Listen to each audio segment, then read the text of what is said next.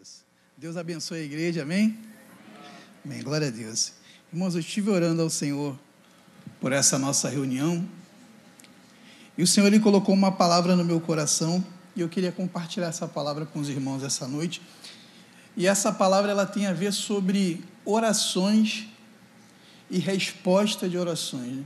A pastora Ana Paula parece que nós combinamos aqui, porque quando ela subiu aqui e deu essa palavra, ela basicamente resumiu o tema dessa mensagem. O Espírito Santo ele tem esse poder, né?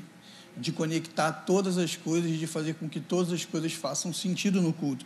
E eu queria convidar os irmãos é, a abrir a palavra do Senhor lá no, no Evangelho de Lucas, o capítulo 1 do Evangelho de Lucas, e nós vamos ler a partir do verso 5. Lucas, capítulo 1, verso 5. E nós vamos ler sobre a história de Zacarias e Isabel.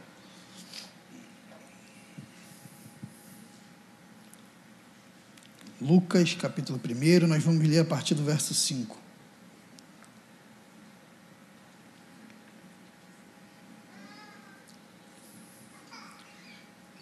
Amém? Glória a Deus, vamos ler a palavra do Senhor.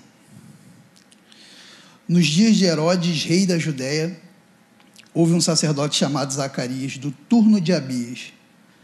Sua mulher era das filhas de Arão e se chamava Isabel. Ambos eram justos diante de Deus, vivendo irrepreensivelmente em todos os preceitos e mandamentos do Senhor. E não tinham filhos, porque Isabel era estéril, sendo eles avançado em dias. Ora, Aconteceu que, exercendo diante de Deus o sacerdócio, na ordem do seu turno, coube-lhe por sorte, segundo o costume sacerdotal, entrar no santuário do Senhor para queimar o incenso. E durante esse tempo, toda a multidão do povo permanecia da parte de fora orando. E eis que lhe apareceu um anjo do Senhor, em pé à direita do altar do incenso. Vendo, Zacarias turbou-se e apoderou-se dele temor. Disse-lhe, porém, o anjo a Zacarias: Disse-lhe, porém, o anjo: Zacarias, não temas, porque a tua oração foi ouvida. Repito, Zacarias, não temas, porque tua oração foi ouvida. Isabel, tua mulher, dará à luz um filho a quem darás o nome João. Louvado seja o nome do Senhor. Glória a Deus. Meus irmãos, nós é, estamos diante de uma narrativa única nos evangelhos. O que isso quer dizer? Dos quatro evangelhos, somente Lucas teve a capacidade de perceber esses detalhes da infância de Jesus. Nenhum dos evangelhos trata com tantos detalhes os eventos da, da infância de Jesus. E Lucas, dos quatro, era aquele que tinha o tino de investigador, né? tinha esse olhar mais apurado, médico, meticuloso. E ele é aquele que se dedicou tempo para reparar nesses detalhes que nós lemos aqui da vida de Jesus, que não foi por acaso uma conexão que existe entre o nascimento de João Batista, que antecederia o nascimento do Senhor Jesus Cristo. E seria João Batista aquele quem anunciaria que o reino do Senhor estava vindo. Então Lucas ele se atenta para isso. E se nós é, olharmos para o contexto histórico daquele tempo, nós vamos perceber que nós temos um contexto ali, quem se assenta no trono é o rei Herodes. É ele quem detém o poder político em Israel. É Ele quem manda matar, é Ele quem manda perseguir, é Ele quem decide as questões políticas. E quando nós voltamos a nossa lente para o contexto religioso, o que nós vamos encontrar ali em Israel? Uma aristocracia sacerdotal altamente corrompida. Um sacerdócio inchado, cercado de interesses humanos Nuvens e espaços, irmãos, cercavam Jerusalém naquele tempo. Era um tempo sombrio para Israel, porque a corrupção havia tomado conta. Não se ouvia mais a voz do Senhor, a voz profética não Não havia mais ali em Israel há mais de 400 anos. Mas o interessante é que a palavra vai dizer que dentro dessa geografia corrupta, dentro dessa geografia decaída pelo pecado, a Bíblia diz que havia uma família. E essa família, ela vivia irrepreensivelmente diante do Senhor.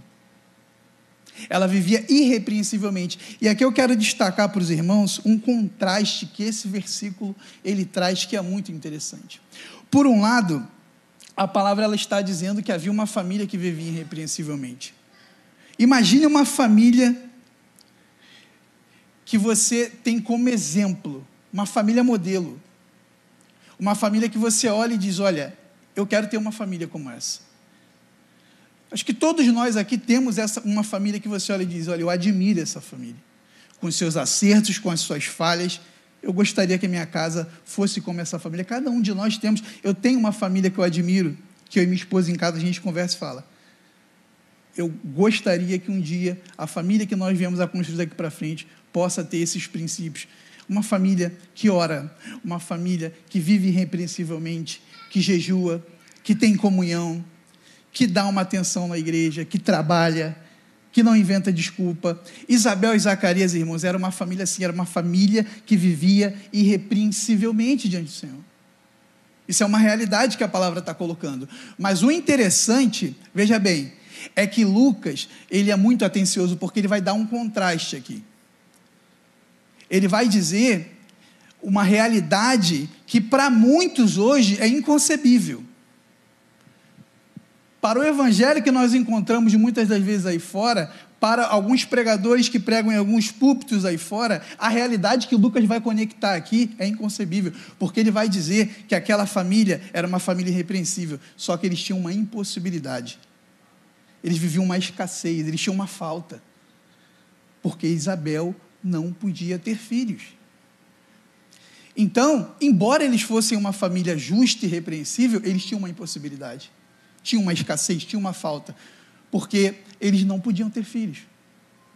E Lucas ele é tão detalhista que ele vai dizer, olha, já estavam avançados em idade, em outras palavras, era mais impossível ainda. Foi impossível por muitos anos, mas agora era ainda mais impossível. Por quê? Porque eles já estavam avançados de idade. Era muito difícil aquele casal poder ter um filho. Irmãos, se nós observarmos com atenção o que Lucas está tentando comunicar aqui, Hoje, para muitos pregadores, existe um evangelho que está sendo pregado aí fora, onde é impossível. Talvez você não saiba, talvez você não esteja olhando com atenção, mas para muitos púlpitos aí fora tem sido pregado que é impossível que uma família fiel viva uma impossibilidade, viva uma falta. Existe um evangelho que está sendo pregado aí fora, irmãos. Eu não sei de onde esse evangelho saiu, mas acredite, esse evangelho existe, está sendo pregado. Um evangelho onde o fiel, se você é fiel, logo você não pode ter uma impossibilidade, logo você não pode ter uma falta. Como que você pode ser fiel e faltar alguma coisa para você? Como que você pode ser infiel e você está vivendo uma impossibilidade? É impossível. Se você é fiel, tudo que você quer deve se cumprir. É o evangelho que muitas das vezes está sendo pregado aí fora, irmãos. Eu não sei de onde esse evangelho saiu, irmãos, mas ele está sendo pregado. Só que quando, irmãos, eu olho para a palavra de Deus, quando eu leio, a Bíblia que eu leio é uma Bíblia que diz o oposto disso. O Deus da palavra é o Deus que o fiel também sofre. A Bíblia que eu leio, irmãos, o fiel também passa por necessidade, por falta. Quem disse que não falta? A Bíblia que eu leio na minha casa todos os dias, nem sempre você vai ser o top. Nem sempre você vai ser o primeiro colocado num concurso, nem sempre você vai ser o chefe, nem sempre você vai ser o empresário, mas infelizmente, muitas das vezes, a mentalidade que se tem de evangelho aí fora é de que o fiel, não, esse, o fiel ele tem que ter tudo aquilo que ele deseja, o fetizar, mas irmãos, o Deus da palavra é um Deus diferente. Sejamos sinceros, irmãos. O Deus, o Deus que nós servimos, se nós formos honestos, ele é um Deus que diz muito mais não do que sim. É um Deus que diz sim, é um Deus que abençoa, é um Deus que realiza sonhos, sim, mas é um Deus também que frustra sonhos. É o Deus que diz não. É o Deus que não cria crentes mimados, mas crentes maduros. E Lucas ele está conectando isso para dizer que aquela família era uma família fiel, era uma família fiel, mas eles tinham uma impossibilidade. É possível que você seja fiel e você tenha uma impossibilidade. E eu creio que muitos de nós entramos aqui hoje sendo fiéis. Mas nós estamos sentados, os irmãos estão sentados aí, eu pregando aqui, com as nossas impossibilidades, com as nossas faltas, com as nossas limitações. E eles não eram uma família diferente. O nosso Deus, irmãos, ele é o Deus que pode dizer sim e ele pode dizer o não. Para aquela família, Deus ele disse não por muitos anos. E talvez também nós estejamos nessa posição, onde muitas das vezes as respostas elas não vêm. Mas um dia Deus decidiu dizer sim para aquela família. Um dia, quando era mais impossível, Deus decidiu dar o sim. Mas não da forma desejada. E aqui eu queria destacar para os irmãos o segundo ponto dessa mensagem. Porque nem sempre as promessas de Deus, elas vêm no pacote, no embrulho que você espera. Nem sempre as promessas de Deus, ela vem do jeito que você espera, na embalagem que você espera, no pacote que você espera. Sabe por quê? Por que, que eles estavam orando, irmãos? Por um filho. O que, que faltava? Filho. E o que, que Deus deu? A Bíblia diz que chega uma carta lá na casa de Zacarias. Zacarias, você foi sorteado para servir a Deus no templo, para queimar incenso. Ele orou por um filho, mas Deus deu trabalho. Para os irmãos entenderem a dimensão do que estava acontecendo, irmãos, Zacarias ele era um sacerdote. E para você ser sorteado, para o serviço que Zacarias foi sorteado, você tinha quase 20 mil sacerdotes vivendo naquele tempo. Quase 20 mil sacerdotes. Era um sacerdócio inchado e corrompido. E para você queimar incenso, era um serviço que o sacerdote ele só podia fazer uma única vez em toda a vida, se ele fosse sorteado. Então era natural que muitas das vezes você fosse sacerdote a vida toda e você nunca foi sorteado para esse serviço. E tudo bem. Mas a Bíblia está dizendo que Zacarias, no momento da maior impossibilidade dele, a Bíblia diz que ele foi sorteado, coube-lhe por sorte servir a Deus por, no templo. Talvez Zacarias estivesse pensando, irmãos, que tudo aquilo tinha sido um grande golpe de sorte. Foi sorte. Glória a Deus, foi sorte. Mas aquilo que ele achava que era sorte era uma resposta de oração que Deus estava dando para ele, irmãos. Não existe sorte na vida de quem serve ao Senhor, irmãos. Não há sorte, há providência. Ele não estava visualizando, sabe por quê? Qual é a conexão de uma coisa com a outra? Ele queria filho. E Deus estava dando trabalho. Isso é muito interessante, irmãos. Às vezes a gente ora a Deus por uma coisa e Deus dá outra. Às vezes a gente ora a Deus por aquilo que a gente precisa. E Deus, às vezes a gente ora a Deus por aquilo que a gente quer. E Deus dá o que a gente precisa.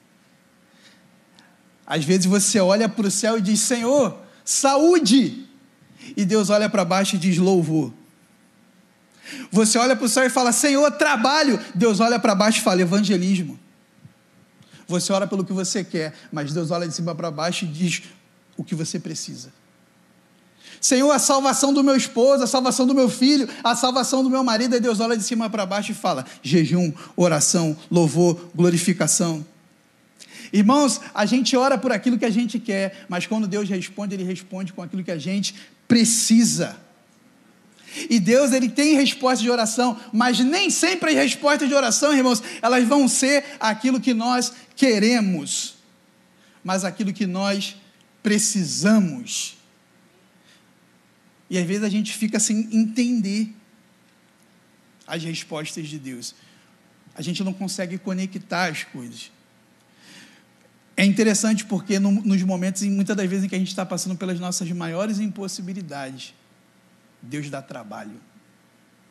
E Deus dá trabalho espiritual. Às vezes você está passando por uma luta imensa na sua vida. E Deus te dá a honra de poder servir a Ele no templo. num ofício. Olha, você quer ser professor de EBD e você pensa, não é possível, eu estou passando uma luta na minha vida muito grande, eu não vou pegar essa responsabilidade, porque você não está entendendo que aquilo que Deus está te dando é a resposta da oração que você está fazendo. Irmãos, uma das características, uma das dicas que Deus te dá de que Ele está providenciando resposta de oração é quando você está orando e Deus te dá trabalho. Quando você estiver passando por uma luta, que você estiver se sentindo incapaz e Deus estiver te dando trabalho, não negue esse trabalho na obra. Porque é o embrulho você acha que não é a resposta de Deus, mas dentro desse privilégio que Deus está te dando, tem uma resposta de oração ali dentro. Teve uns cultos atrás aqui, o pastor Patrick falou: Eu não vou mais pedir para as pessoas trabalharem na igreja. É inadmissível isso, é verdade, irmãos, porque o trabalho que Deus dá é uma honra. O trabalho que Deus dá na sua casa é um privilégio. E às vezes a gente não entende que trabalhando as respostas de oração começam a vir. Então Zacarias ele recebe aquela carta na casa deles, os irmãos estão entendendo?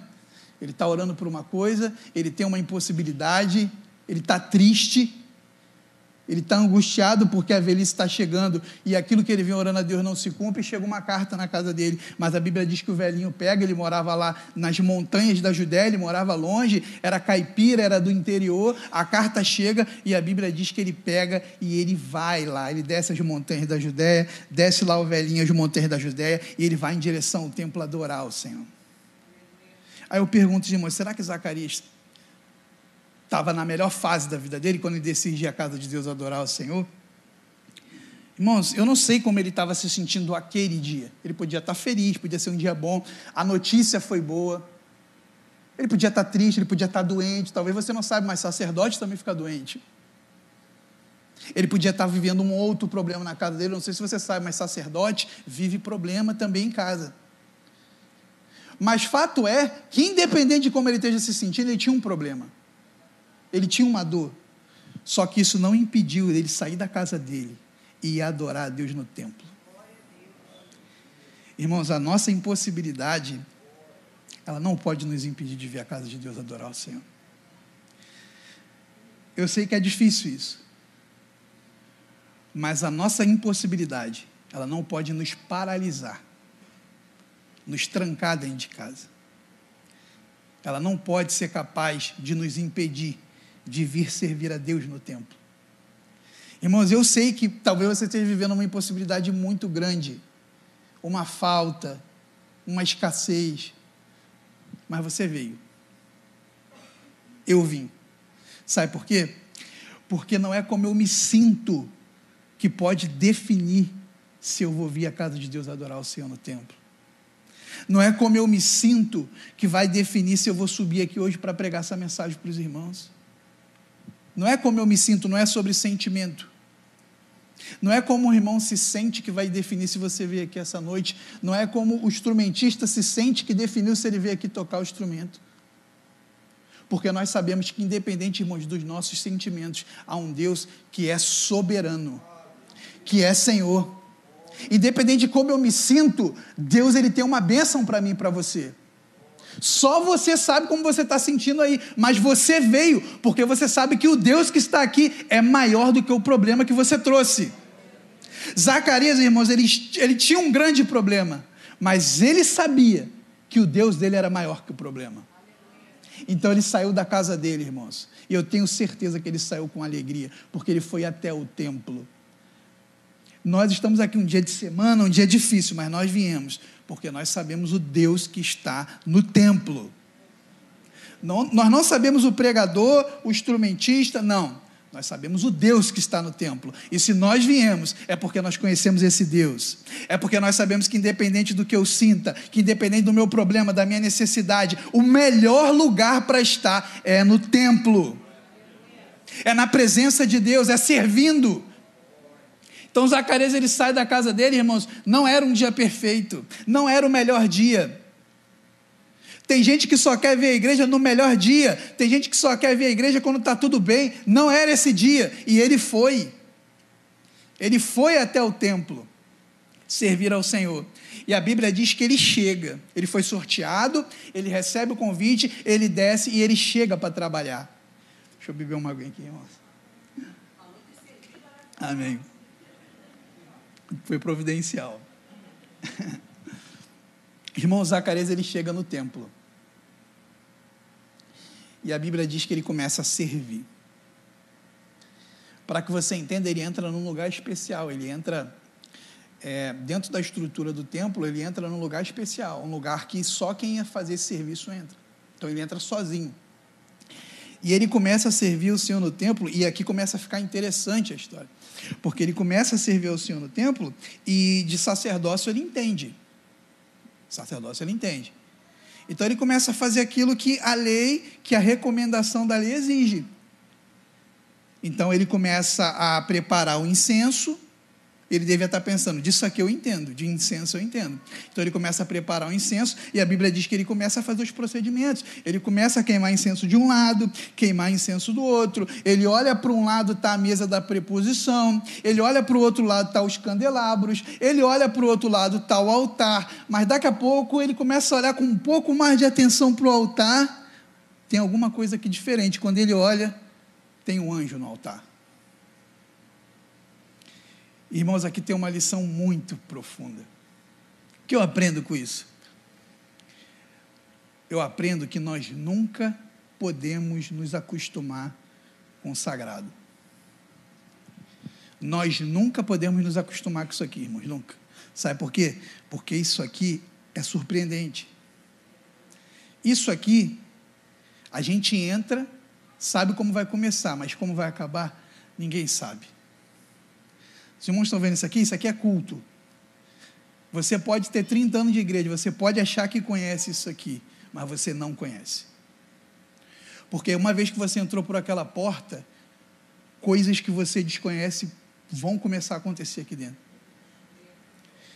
Irmãos, nunca ache que você sabe de culto, porque você não sabe. Nós nunca podemos nos acostumar com isso aqui. E as distrações são muito grandes, irmãos. Às vezes nós entramos e nós pensamos, está tudo bem.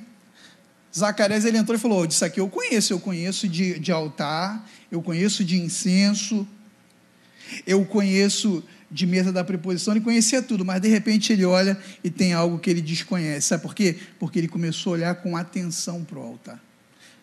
Às vezes a gente acha que sabe porque a gente perdeu a sensibilidade de olhar com atenção para o altar.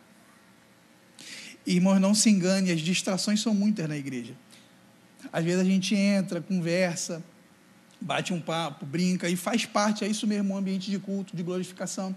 Mas se você olhar com atenção para o altar, você sempre vai ver algo diferente nesse lugar. Um culto nunca é igual ao outro quando você olha com atenção para o altar. Quando você olha com atenção para o altar, coisas que você não esperava começam a acontecer. Você chegou aqui numa quinta-feira, é uma quinta-feira, vou lá na igreja. Mas se você olhar com atenção, não para o pregador, não para isso aqui, isso aqui não é o altar.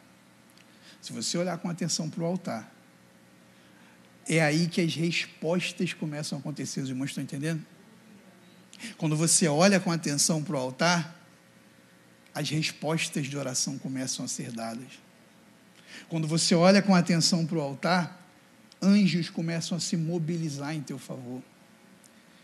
Quando você olha com atenção para o altar, aquela enfermidade que você vinha orando talvez esteja no altar. E Deus está esperando que você olhe para o altar. Porque o anjo não gritou, o anjo ficou lá. O anjo estava no altar, o anjo estava no lugar em que ele tem que estar. É nós que temos que olhar com atenção para o altar, irmãos. É muito sério, sabe por quê, irmãos? Às vezes nós perdemos a sensibilidade do culto e nós caímos na rotina do sagrado. Ah, eu vou na igreja, eu sei como é que é. Cinco louvores, Aí, às vezes, a pastora Ana Paula veio, Deus deu uma, pastora, uma palavra para a pastora Ana Paula, a pastora Ana Paula vai falar, aí tem o momento do dízimo, aí vai ter o momento do, do, do informativo Maranata. Isso é o que você acha que sabe. Mas tem uma dimensão no culto em que tem anjo. Tem uma dimensão no culto em que tem um mundo espiritual acontecendo, se mobilizando por aquilo que você acha que Deus não está respondendo. Irmãos, isso é muito sério. Às vezes nós caímos no automático Vivemos uma vida espiritual no automático. Achamos que igreja é você sair da sua casa e sentar no banco e aguardar ali o culto se processar. Não, irmãos, tem coisas acontecendo no altar. Tem coisas acontecendo em seu favor no altar. Talvez você tenha perdido a sensibilidade. Talvez Deus esteja falando com você e sentado no banco, meu filho. Eu quero que você, eu quero recuperar a tua sensibilidade para o mundo espiritual. Às vezes nós esquecemos que culto não é só o que você está vendo. O que você está vendo é 10% do culto, os outros 90% é o que você não está vendo. É Deus enviando seus anjos para dar resposta à oração. E Zacarias, ele olha, ele fala, eu conheço, mas de repente ele fala, não conheço é nada. Opa, isso aqui eu não aprendi na escola de sacerdote. Tem coisa que você não vai aprender em livro, em vídeo, tem coisa que você só vai aprender no altar, olhando para o altar. E o nosso apelo essa noite, irmão, peça a Deus, ore a Deus aí, conversa com Deus, Senhor, resgata a minha sensibilidade, Senhor. Senhor, me faça ver melhor o mundo espiritual, me faça ver melhor, meu Deus, aquilo que tu tem para mim no culto. E Zacarias começa, irmãos, a ver toda essa movimentação acontecer, e aí o anjo começa a falar com Zacarias. E o anjo diz: Zacarias, a tua oração foi ouvida. Aí as coisas começam a fazer sentido. Porque ele olha para o altar e o anjo diz: Zacarias, a tua, oração foi ouvida. Quando você recebeu aquela carta, Deus estava providenciando essa resposta.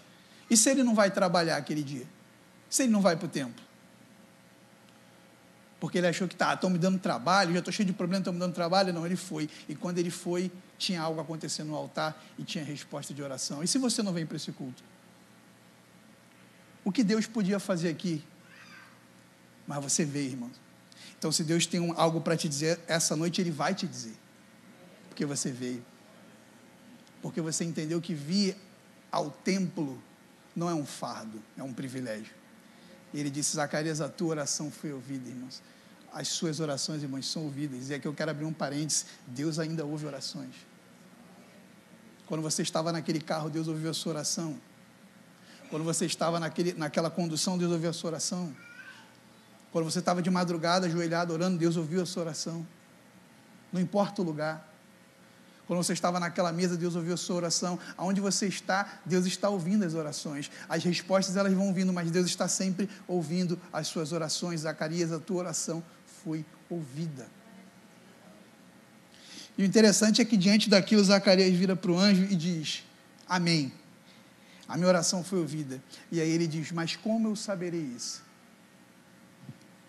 E aqui, irmão, Zacarias, ele comete um erro que eu e você podemos cometer e já cometemos muitas vezes na nossa vida, certamente. Que é o erro de querer saber antes de crer. Esse é um erro comum na vida do crente. A gente tem esse problema.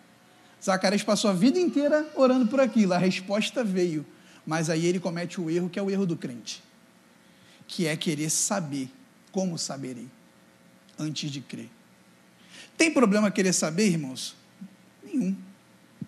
O problema é você querer saber antes de crer. E esse é mais um problema que, que muitas das vezes encontramos aí fora. As pessoas, elas querem saber. Elas querem ter certeza do poder de Deus, elas querem sinais, elas querem maravilha, elas só não querem crer. Ela quer o sinal para crer. Comece a crer e sinais vão começar a vir na sua vida. Ele quis saber, não tem problema querer saber, o problema é você querer saber sem crer. Irmão, sendo muito sincero, às vezes a gente vai saber, mas vai ter muitas vezes em que Deus vai te pedir para você crer sem saber. É duro, mas Deus ele vai te pedir isso. Saiba, creia, sem saber. Quantas vezes? Tem uma frase famosa do pastor Patrick que ele diz, né? Entre saber e crer, creia. E às vezes Deus ele vai nos convidar a crer sem saber, e é difícil. Às vezes algumas portas vão se fechar e a gente não vai entender por quê. Às vezes algumas pessoas vão nos ferir e a gente não vai entender por quê. Algumas oportunidades vão passar e a gente não vai entender por quê. E Deus vai dizer para você: continua caminhando sem entender, só creia. É difícil. Existe um texto que eu gosto muito, irmãos, que é, que é o texto que a pastora Ana Paula, inclusive, citou aqui. Todas as coisas contribuem juntamente para o bem daqueles que amam a Deus. Eu acho lindo o poder da palavra juntamente. Todas as coisas contribuem juntamente. Sabe por quê? O que, que o texto está querendo dizer? Todas as coisas não só contribuem, elas contribuem em conjunto. Elas contribuem em conexão, em harmonia. O que, que, o que, que Paulo está dizendo? Não existe peça solta na vida de quem ama a Deus. Nada acontece por acaso na vida de quem ama a Deus. Nada. Às vezes a gente não entende a conexão porque a gente está olhando a parte, mas Deus ele olha o todo. Por isso Paulo diz todas as coisas contribuem juntamente, porque aquilo que você acha que não tem conexão, tem conexão, porque não existe peça solta. Se você ama a Deus, se você é um servo de Deus, se você serve a Deus, todas as coisas, todas contribuem para o seu bem. Para o meu e para o seu. Então, às vezes, a gente vai sofrer, e Deus vai dizer: sofre, mas sofre crendo. Deus convidou Zacarias a sofrer crendo. E o interessante é que a atitude de Zacarias, irmãos, ela ofendeu o anjo. O anjo se ofendeu com a atitude dele. O anjo ficou ofendido. Sabe por quê? Porque aquela não era uma atitude condizente com quem crê, com quem ora. Então o anjo fala: Zacarias, eu sou Gabriel. E eu assisto diante da face de Deus. Talvez você não entenda o que o anjo está dizendo aqui. O anjo está dizendo: Zacarias, eu sou Gabriel, e essa face que você está vendo aqui acabou de sair agora da face de Deus. E talvez aqui, irmãos, esteja a chave, o segredo para nós recuperarmos a nossa legitimidade profética enquanto igreja. Sabe por quê? De onde, de, de onde a nossa face saiu para nós colocarmos a nossa face diante das pessoas para dizer que Deus disse alguma coisa. Ele está dizendo, Zacarias, você está vendo essa face aqui? Ela tem procedência, ela veio da face de Deus.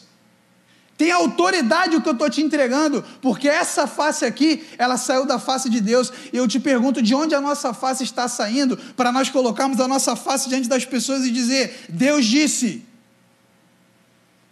De onde saiu a nossa face? De onde saiu a minha face para eu subir aqui e pregar para os irmãos e dizer: olha, Deus está dizendo. De onde essa face saiu? Da frente da televisão? Da frente do celular? Da novela das seis, da novela das sete, do jogo do Flamengo ontem que deu show? Glória a Deus. Irmãos, de onde essa face saiu para dizer que Deus está dizendo? Isso é muito sério, irmãos. Eu sei que você talvez esteja acostumado a frequentar alguns lugares ou a ver alguns conteúdos onde existem pessoas irresponsáveis, dizendo coisas irresponsáveis e dizendo que Deus disse. Mas não é porque existem pessoas irresponsáveis dizendo que Deus disse que não existem as pessoas responsáveis e sérias, que Deus ainda não tem homens de Deus nessa terra entregando palavras que vêm do Senhor que eu e você não possamos ser as pessoas que vão fazer chacota disso, porque Deus ainda tem os seus profetas na terra. Deus ainda tem homens e mulheres que, quando abre a boca para colocar a face dela diante da nossa face, dizer: Deus disse, Deus cumpre. Amém, irmãos? Não é porque tem lugares onde as pessoas estão sendo irresponsáveis que não existem homens e mulheres de Deus cujas faces saem da presença do Senhor para entregar uma mensagem para mim para você. Você crê que Deus ainda fala? Eu creio que Deus ainda fala. Eu creio que Deus ainda tem homens e mulheres que, quando abre a boca e diz: Olha, Deus tem uma palavra para você, meu irmão, abaixa a cabeça e diz amém, porque você sabe que aquela palavra vem do Senhor. E isso, irmãos, é, é uma via de mão dupla, porque isso nos leva a pensar: Senhor, eu tenho uma palavra para dar, mas de onde a minha face está saindo? Gabriel está dizendo, Zacarias, eu sou Gabriel, Zacarias, eu sou Gabriel. Eu assisto diante da face de Deus, eu sei o que eu estou falando. A minha mensagem tem autoridade, ela tem conteúdo, ela tem procedência. Saiba que o que eu estou falando é de Deus.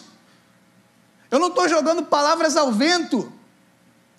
Eu não estou jogando palavras ao acaso, eu não estou aqui inventando uma coisa, eu estou falando uma palavra que tem procedência. E meus irmãos, Deus essa noite está falando algo para a igreja que tem procedência, que é do Senhor. Se Deus está tocando o teu coração, está falando contigo, creia, Deus está falando comigo. Porque Deus ainda fala, irmãos. Deus ainda tem os seus profetas na terra. E Deus, o, o Senhor, ele manda essa mensagem através de Zacarias. E Zacarias vira para ele e fala: Olha, como você não creu, você vai ficar mudo. Você não vai falar mais. Até que a promessa se cumpra. Meus irmãos, o que, é que eu aprendo com isso? A maneira como nós reagimos à promessa, ela vai determinar como eu e você estaremos até que a promessa se cumpra. Vou repetir. A maneira como eu e você reagimos à promessa, ela vai determinar como nós estaremos até que a promessa se cumpra. Cristiano, está difícil resume. Você decide como você vai esperar a promessa. Porque a promessa foi dada. Ela vai se cumprir. Agora, como você vai esperar, você decide. Como você quer esperar a promessa? Mudo ou glorificando? Calado ou louvando a Deus? Entendendo que Deus é misericordioso. Eu e você temos o poder de decidir como vamos esperar a promessa. Agora, Deus, o Deus da promessa, ele vai cumprir, porque aquilo que ele promete, ele cumpre. Agora, como eu e você vamos esperar, irmãos, ele não tem como, não tem como intervir nisso. Às vezes a gente passa anos sofrendo, mas Deus já prometeu. Poxa, mas Deus nunca mais falou daquilo, ele precisa falar duas vezes? O Deus que eu sirvo só precisa falar uma vez. Porque se ele prometeu, ele vai cumprir. E às vezes a gente fica para baixo, a gente fica desanimado, a gente fica calado. Irmão, o que está acontecendo? Não, não é nada. Porque você está sofrendo por uma coisa que Deus já disse que vai fazer. Irmãos, é tão melhor esperar pela promessa glorificando, glorifica a Deus. Dê glória ao Senhor, sabe por quê? Está difícil, mas o Deus que prometeu é o Deus que cumpre. Então, eu não sei qual, qual é a sua condição, e nós não estamos aqui, irmãos, para avaliar a condição de ninguém. Nós sabemos a nossa condição, nós sabemos o que estamos passando, nós sabemos o tamanho da nossa dor, o tamanho da nossa necessidade. Cada um sabe, nós não estamos aqui para diminuir o problema de ninguém. Mas o que Deus está te desafiando essa noite é que, mesmo diante do seu problema, glorifique a Deus. Saiba que o Deus que você tem é o Deus que vai cumprir a promessa. Não deixa o tempo te calar. Não deixe o tempo, a distância, calar você de glorificar a Deus, porque somente nós temos esse poder de decidir como que nós vamos esperar, irmãos, pelas promessas do Senhor, que nós possamos esperar glorificando, irmãos. O desejo do meu coração, sinceramente, é que você espere glorificando, é que você espere sendo grato. É nós que decidimos se vamos esperar glorificando, se vamos esperar sendo grato ou se vamos esperar calado e mudo. É isso que o anjo está dizendo para ele. Você vai ficar mudo até que a promessa se cumpra. E às vezes a gente fica mudo, fica angustiado, esperando a promessa, quando a gente poderia ter esperado, glorificando, sendo grato, agradecendo ao Senhor. É nós que decidimos. Ele fala, Zacarias, você vai ficar mudo até que a promessa se cumpra. Então Zacarias ele sai dali mudo. Ele sai dali mudo. E o interessante é que a Bíblia diz que o povo estava esperando lá de fora, porque havia uma grande expectativa. Era um momento especial. Zacarias entra e a Bíblia diz: o povo está esperando lá de fora. E eu fico imaginando o povo esperando. Nossa, o homem vai sair cheio. O homem vai sair cheio, vai sair pingando óleo, porque o homem entrou no santuário. Então havia uma grande expectativa de quando Zacarias saísse, eles iam perguntar: Zacarias, como é que foi esse culto? Como é que foi? Como é que foi a liturgia? Certamente falaram: o homem vai sair cheio. E aí, quando ele sai, ele sai mudo. Irmãos, que Deus nos livre. Que Deus nos livre. De passar duas horas num culto e não ter nada para dizer. Que o Senhor tenha misericórdia da nossa vida. Não é possível que você entre num culto e você fique duas horas num culto. E você saia daqui e você não tenha nada para dizer que eu e você, quando nós chegarmos na nossa casa, talvez o seu cônjuge ficou em casa, que quando ele te perguntar como é que foi o culto, que você tenha algo a dizer para ele. O culto foi uma bênção. Que você possa voltar cheio, irmãos. Como é triste você passar duas horas num culto e você não ter nada para dizer. E aí, como é que foi o culto? Ah, foi bom. Mas como é que foi? Quem tocou? Ah, foi. Qual foi a palavra? Eu não lembro. Não, irmãos, tem algo a dizer. Tem alguém te esperando em casa essa noite? Tem algo a dizer para essa pessoa. Tem alguém te esperando amanhã no trabalho? Tem algo para dizer para essa pessoa. Que eu e você possamos ter algo a dizer sobre esse culto. Não saia calado, mas saia com uma palavra no seu coração para entregar. Não seja como Zacarias aqui.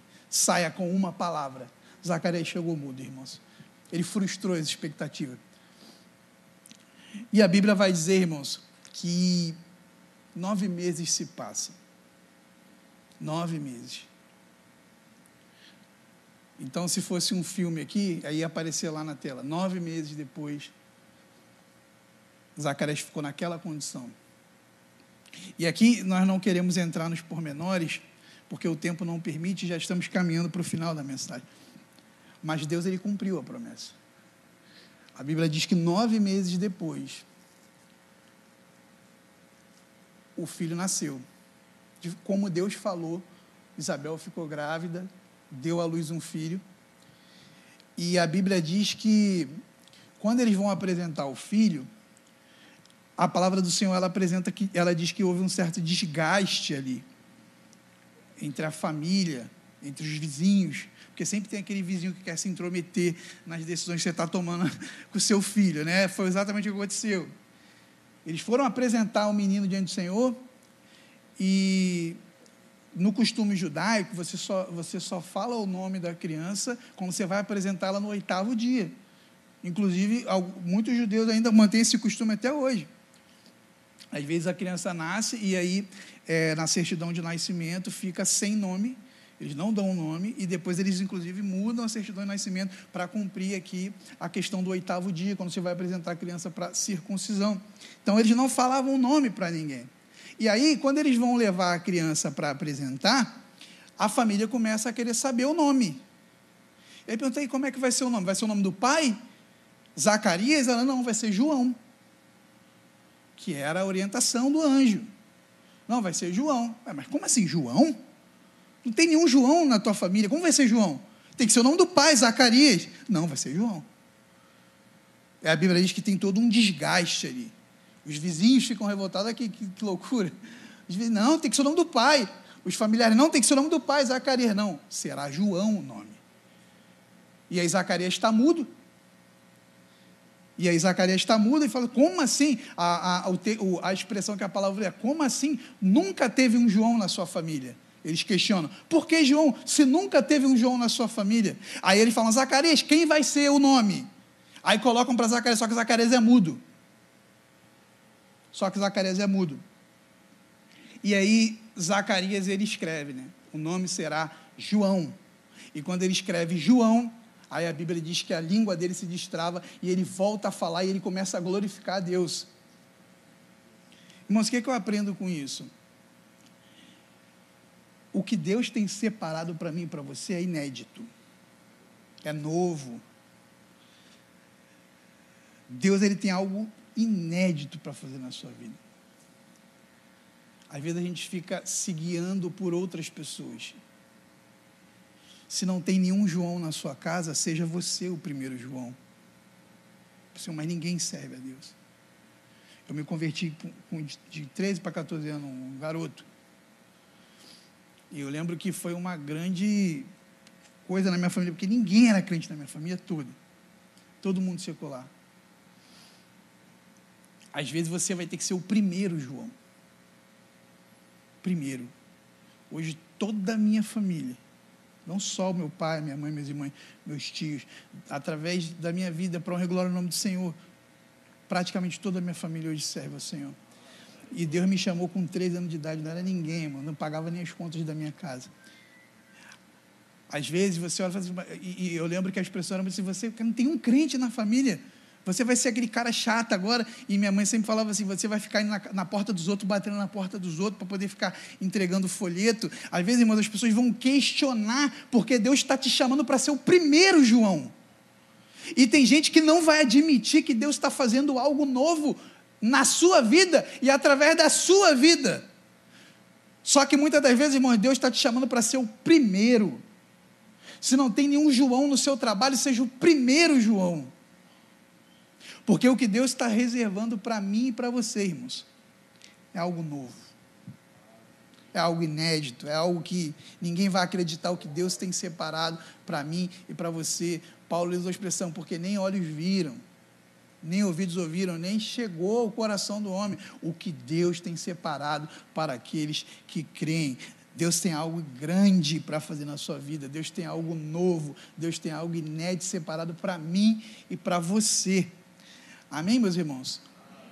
Nós estamos chegando ao final da mensagem, se os instrumentos quiserem vir, eu queria só encerrar essa mensagem fazendo um apelo, irmãos, sobre duas coisas. A primeira delas é: peça a Deus essa noite para que Deus possa fazer de você o melhor que você pode ser. Sabe porque Deus ele não precisa de dois cristianos, Deus já tem um. Deus não precisa de duas pastoras Ana Paula, Deus já tem uma. Glória a Deus. Não precisa, já tem uma. Existem pessoas que nós admiramos muito, irmãos. Eu admiro muito meu pai. É uma referência para mim. Mas eu sei que só tem um Senhor José. Eu nunca vou ser o meu pai. E está tudo bem. Mas o que eu oro a Deus todos os dias é: Senhor, faz de mim o melhor cristiano que eu possa ser nessa terra. Faz de mim algo novo, Senhor. Sabe por quê? Porque Deus ele quer te fazer uma peça única no corpo de Cristo. E a beleza do corpo de Cristo é que você é único. Cada um tem a sua função, irmãos. Então, ore a Deus. Às vezes a gente diz, Senhor, mas a minha condição é essa. Peça a Deus, Senhor, faça de mim o melhor. Melhor serva, melhor serva que o Senhor possa fazer. Faz algo novo na minha vida, Senhor. Faz algo diferente. Ore a Deus por isso. Ore ao Senhor por isso. Irmão, se você tem uma, uma promessa pendente, se tem algo que você tem orado a Deus e está em aberto, talvez você esteja vivendo, vivendo o que Zacarias viveu. Uma promessa em aberto, algo que você tem colocado, colocado diante do Senhor. Eu queria ter a oportunidade de orar por você. Queria te convidar, se você quiser, vir aqui à frente para nós orarmos por você, se você desejar, para que nós possamos pedir a Deus uma bênção pela sua vida. Se a sua condição é, Senhor, estou com aquela promessa pendente, Senhor. É você quem vai decidir, irmão, como você vai esperar pela promessa. E talvez hoje algumas respostas possam ser dadas, talvez você vá sair daqui com algumas respostas não dadas. Nós não estamos querendo aqui fazer sensacionalismo e dizer, não, Deus vai responder todas as orações, não. Mas o, com certeza o que Deus quer fazer essa noite é, Senhor, me ensina a esperar pela promessa. O que eu te convido é, peça a Deus para que Ele possa te ensinar a esperar pela promessa, porque a promessa Ele já deu. E a maneira como você espera vai determinar muito da, da sua vida. Amém? Vamos orar. Senhor, meu Deus e Pai, eu quero te glorificar, Senhor, porque a tua presença ela é notória no nosso meio, Senhor. O teu Espírito Santo está aqui, Senhor. E onde há o Espírito do Senhor, aí há liberdade, Senhor. Meu Deus, nós queremos colocar a nossa vida no teu altar, Senhor queremos depositar diante do Senhor as promessas que o Senhor tem feito a nós. Nós sabemos que tu há de cumpri-la, porque tu é Deus fiel, Senhor. Mas a oração, Senhor, que nós fazemos para cada um que está aqui no teu altar essa noite, Senhor, meu Deus, os auxilia, Senhor. Os ajuda a esperar, Senhor que eles possam esperar com a atitude de quem espera e é fiel, Senhor. Que eles possam esperar glorificando, Senhor. Que eles possam esperar sendo gratos. Que eles possam esperar agradecendo ao Senhor, ó Deus. Meu Deus, que daqui, meu Deus, essas famílias que estão representadas aqui, ó Pai, elas sejam famílias nutridas, Senhor, por uma palavra que vem de Deus, ó Pai. Nós depositamos no teu altar as nossas impossibilidades, Senhor porque nós sabemos, Senhor, que nós somos falhos, Senhor, nós temos muitas impossibilidades, Senhor, muitas faltas para contigo, ó Deus, mas nós depositamos no teu altar, crendo que o Senhor é fiel, crendo que a tua graça ela nos basta, Senhor. A nossa oração, ó Deus, faz de nós, Senhor, o melhor servo que nós possamos ser nessa terra, meu Deus. Faz de nós, Senhor, servos melhores, servos mais gratos, Senhor porque nós cremos que aquilo que o Senhor tem para fazer na nossa vida é novo, é inédito, Senhor. Que não possamos ser cópia da vida de ninguém, mas possamos ser, meu Deus, algo, meu Deus, novo na nossa casa, no nosso lar, na nossa igreja. Nós depositamos a nossa vida, Senhor, no teu altar, ó Pai. Crendo sempre, Senhor, que o Senhor tem o melhor para nós, ó Deus. E que nós possamos sair daqui, Senhor, tendo algo a dizer, ó Pai. Tendo uma palavra no nosso coração, que o Senhor nos livre de não ter nada a dizer essa noite, Senhor. Que nós possamos sair daqui com algo para dizer para nossa casa, para nossa família, para um colega de trabalho, para uma pessoa aleatória que nós vamos conhecer numa condução de ônibus. Senhor, coloca a palavra na nossa boca, Senhor. Que não possamos ser homens e mulheres mudos que não tem nada a dizer, ó Pai, mas que nós possamos ter algo a dizer para esse mundo, Senhor, para aquele que não ouviu do Senhor. Coloca essa palavra na nossa boca, meu Deus. Essa é a oração que nós colocamos e depositamos diante do teu altar, sabendo que o Senhor é soberano, ó Deus. Nós colocamos e depositamos diante de quem pode resolver a nossa vida. Por isso nós oramos e cremos, ó Pai, em nome do teu filho amado Jesus. Amém e amém. Glória a Deus. Louvado seja o nome do Senhor.